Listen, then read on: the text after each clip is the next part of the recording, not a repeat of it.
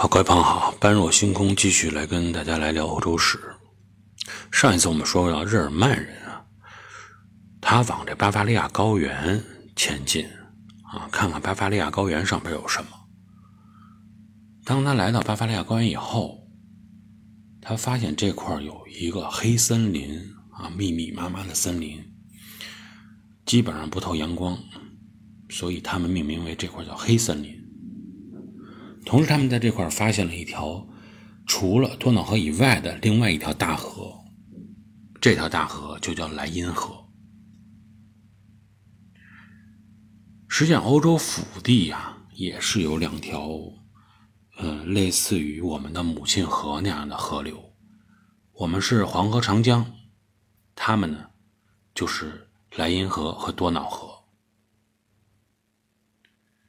只不过唯一的区别就是莱茵河和多瑙河它们的排列方式跟我们的黄河、长江不一样啊。我们基本上黄河、长江都是自西向东这种平行的呃方式进行排列，但是呢，呃，多瑙河、莱茵河、阿尔卑斯山，把我们把阿尔阿尔卑斯山加进去以后，就好去记忆了。它呈现出的不是一种平行的关系，而是一种呃互相。交叉的关系。如果用中国的一个汉字来形容呢，它们组成了一个“上”字，上下的“上”字，啊，这么一个排列方式。上字上面那一横，可以把它看成是多瑙河；上字的一竖，看成是莱茵河。啊，下边那一横，就可以看成是阿尔卑斯山。这样，整个这两河一山的结构，啊，我们就会。在脑海中印象比较清晰。那么日耳曼人在什么位置呢？他这个黑森林的位置就在这两河的交界处，就是上边这一横和一竖交界的地方，就是黑森林的这个所在地。莱茵河的发源地是阿尔卑斯山，从黑森林这块绕过去以后，然后呢流向向西北啊。流向大西洋，所以呢，在日耳曼人的选择中，他可以沿着莱茵河北上，啊，翻过阿尔卑斯山，直接进入薄荷平原，这是一种选择；一种选择呢，就是沿着莱茵河而下，去大西洋沿岸；还有一种选择呢，是沿着多瑙河直接向北。这几个选择啊，日耳曼人都没有采取，暂时。一个呢，你去翻越阿尔卑斯山，就意味着你进入波河平原，你就要向罗马开战。虽然之前他确实取得过一次胜利，但是他还没有，虽然是蛮族啊，但脑子还不糊涂，还没有蛮到那种说直接进入罗马帝国的腹地去跟人开战，能够取得胜利，占领罗马帝国这种可能性，他知道是不存在的。暂时。另外一个呢，就是说你是不是沿着多瑙河向北？那也不太可能啊！日耳曼人这个三个部部族已经说了，我就是因为北边冷啊，渔猎生活累，我才南下，觉得越走越暖和，阳光也充沛。我再往北回，不是有毛病吗？他不会往北走的。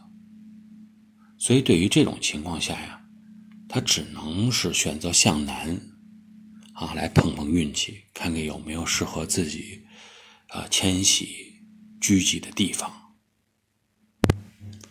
尝试着走出黑森林的这些日耳曼人，继续把视线向南，突然发现，哎，在多瑙河谷这块完美对接了另外一个河谷，啊，就是罗纳河谷。沿着罗纳河谷逐步往下，哎，他们发现地中海的气候确实宜人。在公元前八世纪，就有希腊人经营的这个马西利亚展现在他们面前啊。这里边巨大的财富啊，舒适的气候，日耳曼人觉得这是一个可乘之机，非常有诱惑力。马西利亚具有诱惑力，对于日耳曼人是这样，但实际上呢，危险依然是存在的，因为你觉得好的地方，别人也觉得好。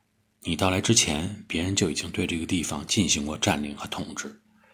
罗马帝国早就把罗这个罗纳河谷下游的这个沿岸地区啊，包括马其利亚，已经纳为自己的行省了。所以，你日耳曼人想要阳光、想要财富的话，你必须还是要去挑战罗马帝国。感觉到威胁的罗马人呢，不可能做事说让这些野蛮人能够出现在这么一片富饶的土地上。所以在公元前的一百零九年，罗马这回呢，准备了比之前两个兵团更多的一倍的四个兵团的兵力，沿着罗纳河谷而上，他去狙击这些日耳曼人，告诉他们啊，别过来。我有强大的兵力来对付你们。虽然这一次准备的兵力比诺里亚战役多了一倍，但是面对这些北方来的蛮族，罗马军团外强中干的这个特点再次展现出来，依然呢，差不多处于这种几乎要全军覆没的状态。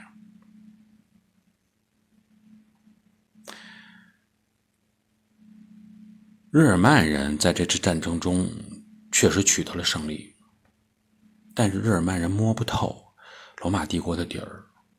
这次碰见四个军团打胜了，上次碰见两个军团打胜了，但谁知道帝国究竟有多少个军团？同时，罗马帝国占的地盘也太大了，啊，战略纵深比较深，不太好轻易的去侵入敌人的腹地。所以，实际上这场战争啊，虽然以罗马失败告终，但是。日耳曼人有点退缩了，暂时呢选择了不继续前行，不继续去地中海沿岸试运气的这种想法。那么又不想去地中海沿岸去试试运气、碰碰运气，又不想回到北方继续去哀苦受饿啊挨冻，所以日耳曼人选择了另外一条路径，就是沿着罗纳河上游穿出去。直接插入到西欧平原。西欧平原呢，这块的人大部分是我们之前所说过的以基本农业为生的凯尔特人。这些凯尔特人啊，之前已经对西欧平原做出了一些初步的开发，但是呢，仅仅是初步而已啊。这片平原大部分地区依然是森林所覆盖。凯尔特人在这个时候呢，已经组成了一个类似于王国性质的政治体。嗯，兴建了坚固的城墙，加固了自己的防御体系。从表面上来看啊，对于日耳曼人的这次入侵，应该是比以前那个比较懦弱啊，跟谁都打不过的那个凯尔特人比起来，相对来说应该好一些，应付起来应该更加强硬一些。但问题就是啊，凯尔特人所在的这片外高卢地区，虽然说是与罗马这位强大的邻居已经有了数百年的历史，但根本没有从罗马帝国中学到任何能够长进的东西，到现在依然处于这种部落分割的状态。事实上，这种分割的状态啊，也是罗马人愿意看到的。罗马人实际上在对他们的影响中，就是让他们一直属于这种分而治之的情况。这样呢，他就不用说凭借太多的精力去对付你，啊，用我这直接就是，呃，你是处于这种分裂的状态，我说呃让你干什么你就干什么，对你进行管理更加方便。但我们这个节目一直强调的一个理念啊，就是事情都是有两面性的。你罗马觉得这样的周边环境，我给你维持这样的状态，对我是非常有利的。那只是在于你是强势的时候，一旦你失势的时候，你有利的东东西啊，很有可能去被别人利用。所以，不论是对于国家也好，哈，对于人也好，眼光呢要放得长远一些。你所能利用的东西，也有可能被别人利用。那么，究竟在今后的发展中会出现什么样的状态？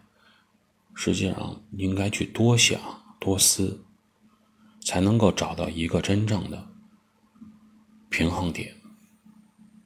好吧，这期节目先跟大家聊到这里，下一期节目我们再见。